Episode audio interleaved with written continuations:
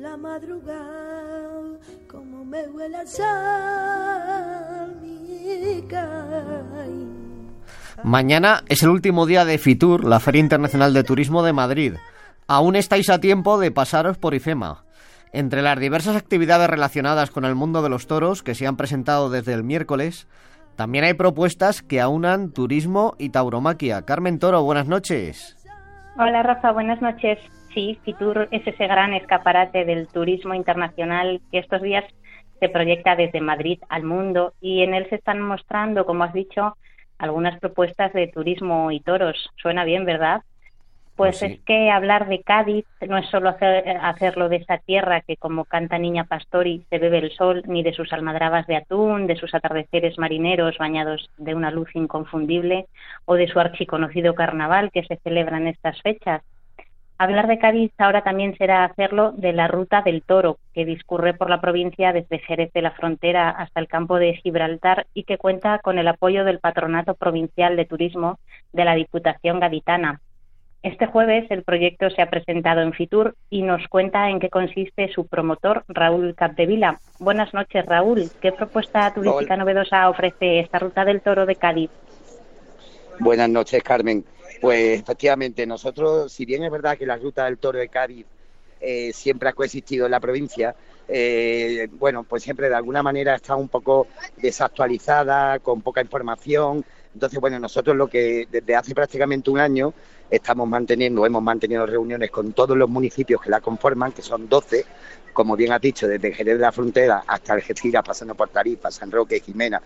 Eh, son municipios con, una economía muy, muy eh, pequeña, con lo cual, bueno, pues una vez que ya hemos aunado los esfuerzos de todos los municipios, ponemos en valor la ruta del toro. Evidentemente, la vértebra de la ruta del toro es el toro en la dehesa, eh, que es algo maravilloso, ya, sabéis la, majestuosidad ¿no? que tiene ese toro en el campo, y no solo el toro, sino en todas sus edades, ¿no? desde que es novillo, heral, vacas, es, un trabajo arduo que hacen los ganaderos, difícil, costoso, entonces, bueno, nosotros con esta propuesta lo que pretendemos es poner en valor y ayudar a todos estos ganaderos que eh, por necesidad tienen que hacer explotación turística, entre otras cosas, para mantener eh, las fincas. Y por el otro, pues queremos conjugarlo con todo lo que es el patrimonio histórico y cultural que tienen los 12 municipios, además, por supuesto, con propuestas interesantes de gastronomía, deporte, etcétera. No es una ruta muy completa que nos lleva y nos traslada a, bueno pues a tiempos inmemoriales de las antiguas cañadas reales que unen los, los 12 municipios no es algo eh, muy divertido muy inusual porque te encuentras paisajes eh, dentro de lo que es el Parque Natural de los Alcornocales impresionante. Y entonces, bueno, se trata de conjugar eh, toda esta ruta y para todos los gustos, porque bueno, puede haber gente que le guste el toro, le guste más le guste menos, bueno, podemos conjugarla con gastronomía, con deportes náuticos, con cicloturismo, con rutas andando, es decir, es multidiversa, ¿no? ¿Cómo surge, Raúl, un poco la idea de crear esta ruta turístico-taurina y cómo desarrolláis el proyecto para ponerla en marcha? Pues justo empezamos con eso, ¿no? Con un estudio de mercado eh, de la provincia. Primero porque efectivamente, eh, tengo que decirlo, eh, nuestra empresa y, todos nosotros somos personas que amamos al toro. Amamos al toro en el campo y amamos la tauromaquia, que no están reñidas, evidentemente. Entonces, a partir de ahí hicimos un estudio de mercado y vimos esa, esa total falta de actualización de todo lo que se hacía, es decir, actividades en ganaderías que se hacían y ya no se hacen o viceversa, ¿no? Eh, por tanto, lo que, lo que hicimos es, hemos estado prácticamente un año recabando información para poder realizar todos los paquetes turísticos que ya, que ya eh, están configurados.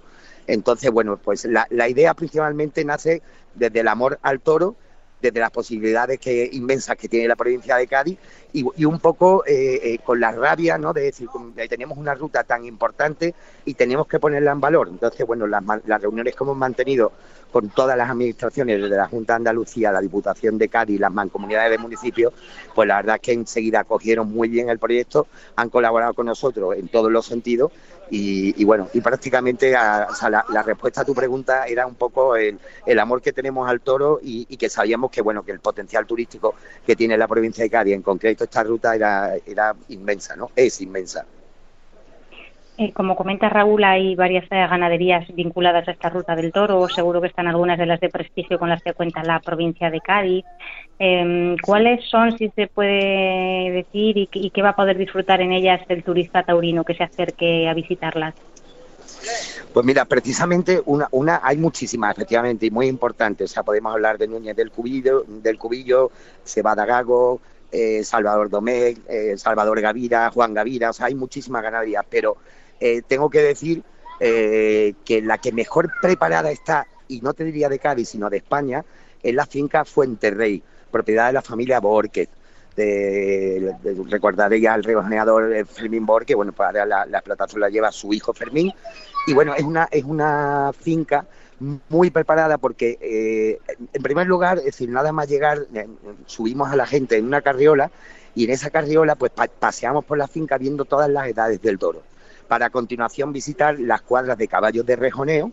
Eh, y, bueno, y con la explicación, por supuesto, del propio Fermín o si no de cualquier trabajador que tienen allí en la finca de, para el tema de turismo.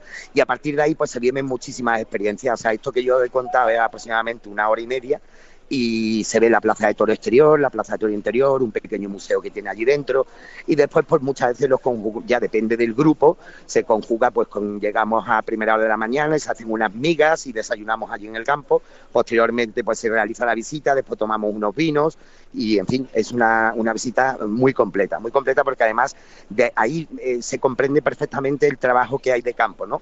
no eh, para los oyentes que nos están escuchando, eh, los toros son como, como las personas en, en en el sentido que voy a explicar ahora. Es un toro no es que esté pastando todo el día y, tumbado a la Bartola, ¿no? sino ni muchísimo menos. Los toros tienen que hacer deporte y para eso los, mayorales con, con, los vaqueros pues tienen los correderos de toros para que ellos hagan ejercicio a diario, para que cuando el toro salga a la plaza pues tenga un fondo físico y pueda, y pueda defenderse ante el torero. ¿no? Entonces, todo esto, toda esta maravilla que estoy contando, pues se, ve en el campo, ¿no? El campo que vive, el toro que vive en el campo es libertad, no está metido en ninguna, en ninguna jaula ni en ninguna, sino todo lo contrario, tiene la inmensidad de del campo para, para disfrutar de ella y además, me, paro aquí un segundo para decir que el toro es un animal muy cuidado, muy mimado. O sea, desde que nace y se le escrota, el, el, veterinario y el ganadero ya tienen su número y están en un continuo, una continua vigilancia para que la salud del toro, tanto la salud como los propios pitones, eh, estén aptos para, para el día de mañana, ¿no? Porque cuando cumplen los cuatro o cinco años, pues ya vayan a plaza. Entonces es importante saber que, que bueno, que el toro eh, convive en la dehesa en total libertad y además contribuye mucho al mantenimiento energético de la, de la propia dehesa, ¿no? Sí, desde luego. Em, la propuesta tiene también una vocación de atemporalidad para que quienes quieran acercarse a disfrutar de esa dehesa y del campo bravo gaditano em, puedan hacerlo sin estar ligado necesariamente a una estacionalidad concreta, ¿verdad? Efectivamente, sí. De hecho, es una de las matrices del proyecto. Es decir, nosotros en la provincia de Cádiz tenemos ese problema, entre comillas, ¿no? Nosotros los, meses de primavera-verano, pues prácticamente tenemos una ocupación del 90, 95, 100%, mientras que en la, en la época de invierno pues efectivamente no tenemos no, no se puede disfrutar de, la playa como en verano, si bien es verdad que tenemos muchísimas horas de sol y que se puede ir a la playa en noviembre, incluso en diciembre, pero bueno, evidentemente eh, el campo sí que nos ofrece esa, esa posibilidad de disfrutarlo los 12 meses del año, ¿no?